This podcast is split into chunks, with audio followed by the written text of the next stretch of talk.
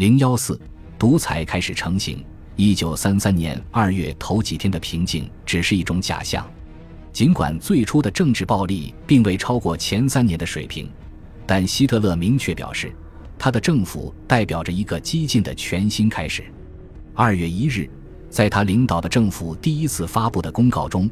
他指责魏玛共和国政府完全不善于管理，破坏了国家团结。用他的话说，是让国家四分五裂，陷入了一团自私自利的政治观点、经济利益和意识形态对抗的混乱之中。他现在发誓要恢复失去的民族团结。在二月十日柏林体育场举行的选举动员活动开幕词中，他首先谈到了一个主题，这个主题将在一九三三年成为纳粹宣传的主旨。他倡导的运动延续了德国过去的伟大遗产。我知道。如果今天坟墓打开，过去那些曾经为德国战斗、受苦和牺牲的伟大的智者将起死回生，加入我们的行列。这些旨在感动全国的讲话，都是经过精心编排的，由新的媒体无线电收音机进行传播。经过约瑟夫·戈培尔的频频介绍，他成功地传递了一种令人振奋、焕然一新的气氛。尽管纳粹党头几个星期的步伐受到了限制。但削弱反对派力量的必要手段已经到位。二月四日，公开会议通过了《保护德国人民法令》，允许取缔报纸和解散滥用或蔑视国家主要官员所属的部门、机构和机关的规定，助长了对新闻和集会自由的侵犯。该法令甚至对预防性拘留做出了规定，并为取缔倾向于批评新政府的措施和方法的报纸提供了便利。尽管对报纸的禁令常常会在接到法院禁令后就被解除，但在经济不稳定的时期，即使是暂时的终止，也可能导致其破产。具有讽刺意味的是，这一法令是由希特勒的前任起草的，他们曾希望由此更好地控制即将到来的内战。自1932年7月20日帕彭政变以来。一直由第三帝国管理的普鲁士，曾经是魏玛民主的大本营。社会民主党、中间派和自由左翼德国民主党在整个共和国时期掌管政府，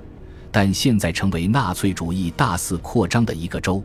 赫尔曼·戈林首先担任内政部长，而后在四月二日之后担任州长。自一八七一年以来，普鲁士一直是德国最重要的州。虽然由于凡尔赛条约在西里西亚和上西里西亚的领土损失削弱了它的影响力，但它仍然占德国领土的百分之六十二点五，而且根据一九三三年的人口普查，其人口占德国人口的百分之六十一点二。二月七日，戈林用毫不含糊的语言指示普鲁士警察与全国性组织冲锋队、党卫队和钢盔队建立密切关系。对他们的罪行睁一只眼闭一只眼，同时大力反击左翼的行动，并恢复自由的使用火器。五天后，戈林将五万名冲锋队员和钢盔队员纳入警察部队，作为辅助警察，手枪和橡胶警棍配备齐全。这成为一个引领潮流的举措。德国其他各州快速仿效，采取了类似的行动。在一九三三年冬季和一九三四年春季为推进纳粹接管而采取的所有实际措施中，让冲锋队暴徒穿上警服是最有效的措施之一。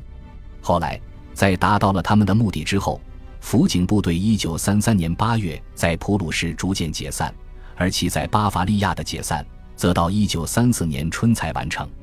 对普鲁士政府的清洗。特别是针对最高级别的州层面和地区层面的管理者的清洗，在帕彭担任总理期间就已经开始了。当时的受害者主要是社会民主党人。现在，戈林继续将其他民主党的官员赶下台。仅在1933年2月，就有十几名普鲁士大城市的警察局长和其他高级官员被迫退休，由与新政府关系密切的专家接替。这与1932年帕彭接管后的早期清洗一起，使得普鲁士的行政结构在面对三月和四月间纳粹采取的措施时毫无招架之力。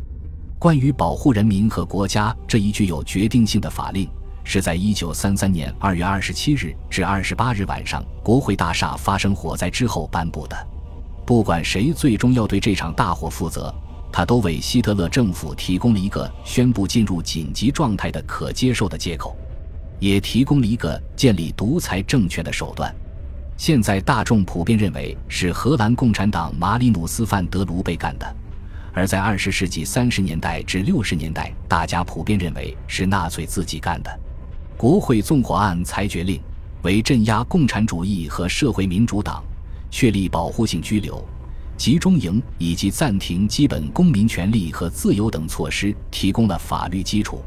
从那时开始，信件可以被打开，电话交谈可以被监听，会议可以被解散，嫌疑人可以未经审讯就被拘留。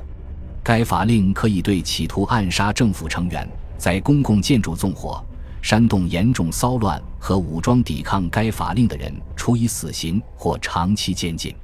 他还授权帝国政府接管那些未能维护公共秩序和安全的德国各州的权利。没有任何指导方针规定如何实施该法律。第三帝国这一位得到承认的基本法在其整个存续期间一直有效，并赋予了当局在处理或捏造嫌疑人时想要的一切自由空间。对共产主义的恐惧和即将到来的政变企图，此时已经甚嚣尘上。因为二者已经被纳粹和保守党人煽动到狂热的极点，他们中的许多人真心相信他们不断唤起的共产主义幽灵真真切切的存在。一九三三年二月二十八日上午，戈林告诉内阁，共产党人打算组建恐怖小组，放火焚烧公共建筑，在公共厨房下毒，绑架内阁部长和其他知名人士的妻子和孩子作为人质。三月一日，副总理弗朗兹·冯·帕彭对慕尼黑大主教福哈伯主教说：“共产党革命者的意图是消耗人民的体力，同时在一百个地方放火、烧毁农田、毁坏铁轨、抓走上学路上官员的孩子，在罢工时把他们当作盾牌，在食物中下毒、私闯民宅、射杀门卫和服务员。”红衣大主教把这些写下来，并信以为真。因为这一切发生在选举前的五天，人们普遍认为共产主义真的带来了威胁，而纳粹这种看似有效的应对威胁的措施，极大地增强了公众对国家社会主义及其处理国家所面临问题的能力与信心。国会纵火案引起的德国政治氛围的巨大变化，再加上对民主党政客的残酷骚扰，促成了纳粹选票的显著增加。在一九三三年三月五日的选举中，德国国家社会主义工人党获得一千七百二十七点七万张选票，比一九三二年十一月的选举结果增加了五百五十四万张选票，选民投票率从百分之八十点六上升到百分之八十八点八，增加了三百九十万张选票。在三月七日举行的内阁会议上，希特勒认为三月五日的投票结果是一场革命。鉴于他的政党在一九三二年的四次全国选举中从未获得超过百分之三十七点三的选票，甚至在七月三十一日至十一月六日期间从百分之三十七点三下降到百分之三十三点一，他现在确实有理由感到心满意足了。不过，在三千九百六十五点四万张选票中，有百分之五十六投给了非纳粹党，地区差异仍然很大。例如，在东普鲁士、波美拉尼亚、西里西亚部分地区和什勒苏伊格、赫尔斯泰因州，纳粹党得票率远远超过百分之五十；而在柏林、科隆和亚琛周围的天主教地区以及威斯特伐利亚部分地区，其得票率仅为百分之三十三。在总共六百四十七名当选代表中，纳粹有二百八十八人，共产党有八十一人，社会民主党几乎保持不变，有一百二十人。天主教中央党及其较为保守的巴伐利亚分支巴伐利亚人民党分别有七十四人和十八人，而早就被边缘化的自由党总共才获得不到八十万张选票。选举明显使纳粹党的力量超越了其保守派盟友，后者拥有略高于三百万张选票，占总数的百分之八，勉强维持之前的成绩。因此，相对而言。德国国家人民党的重要性降低了，充满生机、充满活力、能量四射的纳粹党似乎完全有理由宣称自己拥有未来。到三月底，地方国家人民党领导人已经考虑与该党更成功的联盟伙伴合并。这次选举带来了另一个明显的优势：由于共产党被取缔，其八十一名民选代表要么藏起来，要么被监禁。因此，仅二百八十八名纳粹代表就构成了剩下的五百六十六名代表中的一半以上，加上五十二名德国国家代表，他们就占了百分之六十。恭喜你又听完三集，欢迎点赞、留言、关注主播，主页有更多精彩内容。